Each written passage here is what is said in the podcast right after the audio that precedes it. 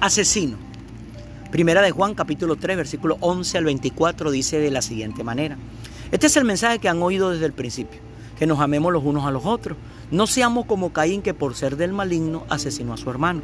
¿Y por qué lo hizo? Porque sus propias obras eran malas y la de su hermano justa. Hermanos, no se extrañen si el mundo los odia. Nosotros sabemos que hemos pasado de la muerte a la vida porque amamos a nuestros hermanos. El que no ama, el que no ama permanece en la muerte. Todo el que odia a su hermano es un asesino. Y ustedes saben que en ningún asesino, que en ningún asesino permanece la vida eterna. En esto conocemos lo que es el amor, en que Jesucristo entregó su vida por nosotros. Así también nosotros debemos entregar la vida por nuestros hermanos. Si alguien que posee bienes materiales ve a su hermano, está pasando necesidad y no tiene compasión de él, ¿cómo se puede decir que el amor de Dios habita en él? Queridos hijos, no amemos de palabra ni de labio para afuera, sino con hechos y de verdad. En esto sabremos que somos de la verdad y nos sentiremos seguros delante de él que aunque nuestro corazón nos condene, Dios no, Dios es más grande que nuestro corazón y lo sabe todo. Queridos hermanos, si el corazón no nos condena, tenemos confianza delante de Dios y recibimos todo lo que le pedimos porque obedecemos su mandamiento y hacemos lo que le agrada. Y este es su mandamiento que creamos en el amor, en el nombre de su Hijo Jesucristo y que nos amemos los unos a los otros, pues así lo ha dispuesto. El que obedece sus mandamientos permanece en Dios y Dios en él. ¿Cómo sabemos que Él permanece en nosotros? Por el Espíritu que nos dio. Amén. Bueno, hermano, este tema que hoy queremos compartir y colocar en los corazones y las mentes de cada uno de ustedes, lo hemos llamado asesinos. Aquí en este capítulo 3 del libro de Primera de Juan, nos recalca el verdadero amor, el amor que Dios pide y exige para todo lo que estamos tratando de acercarnos a Él a través de la persona de Jesucristo. Aquí dice, eh, amémonos los unos a los otros. Algo que nosotros siempre debemos entender y comprender, que todo pasaje en la Biblia siempre está escrito en un contexto. Mi pastor siempre nos ha enseñado y nos ha recalcado a todos nosotros que no podemos basarnos solamente en versículos para poder entender con una mayor amplitud y una mayor revelación lo que la palabra de Dios nos quiere hablar a nosotros en cuanto a lo que estamos leyendo. Siempre debemos buscar el contexto. Aquí vemos que en este capítulo 3 el contexto se cierra. Estos son los últimos versículos del capítulo 3, pero el contexto en el que se viene escribiendo esta historia de Caín y Abel, recordando lo que pasó en el principio, recordemos que Caín y Abel fueron los primeros hermanos que caminaron sobre esta tierra. Y esa relación de hermanos terminó en tragedia, ya que Caín terminó matando, arrebatándole la vida a su hermano Abel. Y es curioso que es el primer asesinato que se convierte, que se concreta en la humanidad. Y no, y no es un asesinato entre desconocidos, es un asesinato entre hermanos. El contexto de este de estos versículos del capítulo 3 del libro de Primera de Juan comienza en el capítulo 1 y capítulo 2.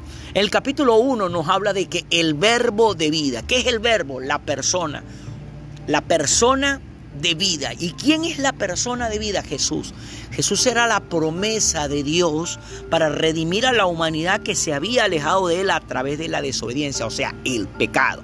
Ahora ahí dice que el verbo de vida, el verbo de vida es Jesús. Jesús es la vida, es la persona que vino a traer vida.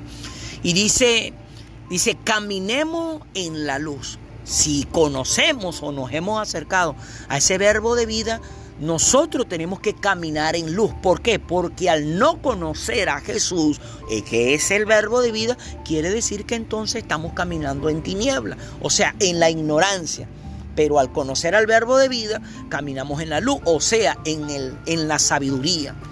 Entra el capítulo 2 y dice, no amemos al mundo.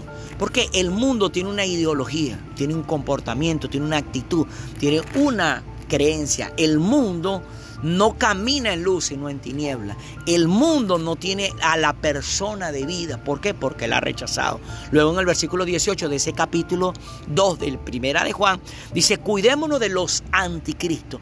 Me llamó la atención que dice de los, no dice del anticristo, porque normalmente cuando se escucha la palabra anticristo, se piensa inmediatamente, ah, es el hijo de Satanás que va a venir a gobernar a este mundo. Pero aquí no dice, cuidémonos de él, o sea, no habla en singular, sino en plural. Aquí dice, cuidémonos de los anticristos. Ahora, ¿qué es un anticristo? ¿Qué es, ¿Quiénes son los anticristos? Los que se oponen a los sacrificios. El primer sacrificio es el sacrificio de Jesús. Pero Jesús nos dio ejemplo a todos los que estamos acercándonos a Él, creyendo en lo que Él hizo en la cruz del Calvario. El ejemplo que nos da es que debemos hacer sacrificios. Sacrificios mentales, sacrificios emocionales, sacrificios físicos. Y aquí dice que nos debemos cuidar de los anticristos. Luego en el versículo 28, para terminar ese capítulo 2, dice, permanezcamos en Dios. O sea, hay que permanecer en Dios. Pero para permanecer en Dios hay que hacer lo que hizo Jesús, presentarnos confiadamente ante Dios. Para permanecer en Dios hay que obedecer lo que Dios dice. Si tú no obedeces, si yo no obedezco lo que Dios dice, entonces es mentira que permanecemos en Dios. Y al no permanecer en Dios, nos convertimos en parte de esos grupos de anticristo. Y al convertirnos en, ese, en, ese, en, ese, en esa parte de anticristo, estamos amando al mundo. Y al estar amando al mundo, no estamos caminando en luz. Y al no estar caminando en luz, no tenemos a la persona de vida, o sea, al verbo de vida. E inmediatamente cuando allí abre el capítulo 3 de este primer, de este libro de Juan, de primer libro de Juan, primera de Juan, empieza entonces ese, ese, ese texto que acabamos de leer. Amemos amémonos los unos a los otros. Es una orden. Este es el mensaje que han oído desde el principio, recalca el apóstol, que debemos amarnos los unos a los otros. Y recalca la historia de Caín. Caín no amó a Abel, lo odió. La palabra odio, en el significado que trae en el diccionario, dice sentimiento de rechazo. Es curioso, el odio comienza con el rechazo. El rechazo se transforma en odio y el odio termina cometiendo un asesinato. El que rechaza es un, se convierte en un odio y el odio lo lleva al asesinato. Y recalca la historia de que Caín mató a Abel porque sus propias obras eran malas y la de su hermano eran justas. Eran malas porque estaban basadas en la envidia, en el odio, en el rechazo. Y ahí nos recalca, hermanos, no se extrañen si el mundo los odia. O sea, no debemos extrañarnos que el mundo, ¿cuál mundo? El que no cree en el verbo de vida, el que no cree en Jesús. Eso no nos debe extrañar a nosotros. Que el mundo nos rechace, porque ellos no conocen al verbo de vida. Ellos no caminan en luz, caminan en tiniebla. Ellos aman el mundo, el sistema de este mundo. Ellos son los anticristos porque no quieren el sacrificio. Ellos no permanecen en Dios porque no obedecen lo que Dios habla. Pero entonces aquí nos recalca, ahora nosotros, a los que creemos en el verbo de vida, a los que estamos caminando en luz, a los que no amamos al mundo, a los que sí hacemos sacrificio, a los que sí obedecemos a lo que Dios manda. Sabemos que hemos pasado de la muerte a la vida porque amamos a nuestro hermano. ¿Cómo nosotros tenemos la seguridad de que hemos pasado de la muerte a la vida, de las tinieblas a la luz, de amar a nuestros hermanos? Ahora, ¿con qué amor? El que no ama no el que no ama permanece en la muerte. Todo el que odia a su hermano es un asesino y ustedes saben que ningún asesino permanece en la vida eterna. Ahora, vuelvo y recalco, la palabra odio es rechazo. Tú cuando estás rechazando a tu hermano, a tu hermana en la fe, realmente lo que estás haciendo es asesinándolo porque tienes odio por ese hermano o esa hermana. Amigo, amigo, qué tremendo hoy en día. Cuántas divisiones hay entre las congregaciones, personas que se conglomeran, se reúnen porque creen en el nombre de Jesús, pero hay rechazo entre nosotros mismos, porque ellos tienen un estilo, una manera, un método, y creemos que porque no piensan igual que nosotros, no sentimos igual que nosotros, no debemos estar con ellos. No, a nosotros no nos deben unir los pensamientos, no nos deben unir los sentimientos, no nos deben unir, las ideologías, nos deben unir una sola cosa, Jesucristo, que es el verbo de vida. En esto conocemos lo que es el amor, que Jesucristo entregó su vida por todos nosotros, así también nosotros debemos entregar nuestra vida por todos nuestros hermanos. Aquí habla de un amor con hechos, no con intenciones. El amor que debemos tenernos los unos nosotros debemos llevar, debe llevarnos a entregarlo por nuestros hermanos, a, entregar, a entregarnos por nuestras hermanas. Hermano, hermana, cuánto odio hay entre los creyentes hoy en día, rechazo. Y eso no le agrada a Dios. Porque hay que hacer un sacrificio, matar ese sentimiento de rechazo que se termina convirtiendo en odio y que termina quitándole la vida a nuestros hermanos en la fe. Es curioso que allí, cuando se habla de amémonos uno a otro, recalque la historia de Caín y Abel. Porque Caín y Abel fueron los primeros hermanos que caminaron sobre esta tierra. Caín y Abel nos dan la historia del primer asesinato cometido en el mundo. ¿Y de dónde viene? Entre hermanos, no entre desconocidos. Es triste eso, hermano. Tú y yo debemos pedirle a Dios cada día Saca de nuestro corazón el odio que nos lleve a convertirnos en un asesino. Debemos aprender a amar a nuestros hermanos en la fe, a nuestra hermana en la fe, pero del mismo modo que Jesús nos amó a nosotros, porque el ejemplo lo tenemos en el verbo de vida. El ejemplo lo tenemos en aquel que murió en la cruz del Calvario, en ese verbo de vida.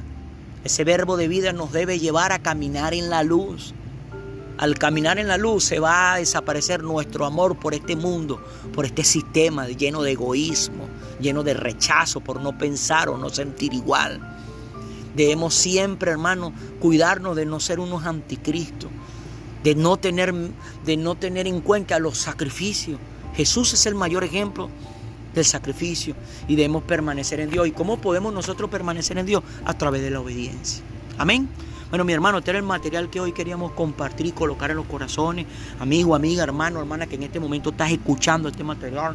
No es casualidad que tú en este momento tengas este material en tus manos. No sé cuál sea la situación o circunstancia que estés tú atravesando con algún hermano en la fe, pero lo que sí sé es una cosa. Dios te ha mandado a ti amar a tu hermano o a tu hermana en la fe. Y es un amor en el ejemplo de Cristo. Un amor que te va a llevar a hacer un sacrificio pero ese sacrificio va a desatar sobre tu vida el poder de la bendición.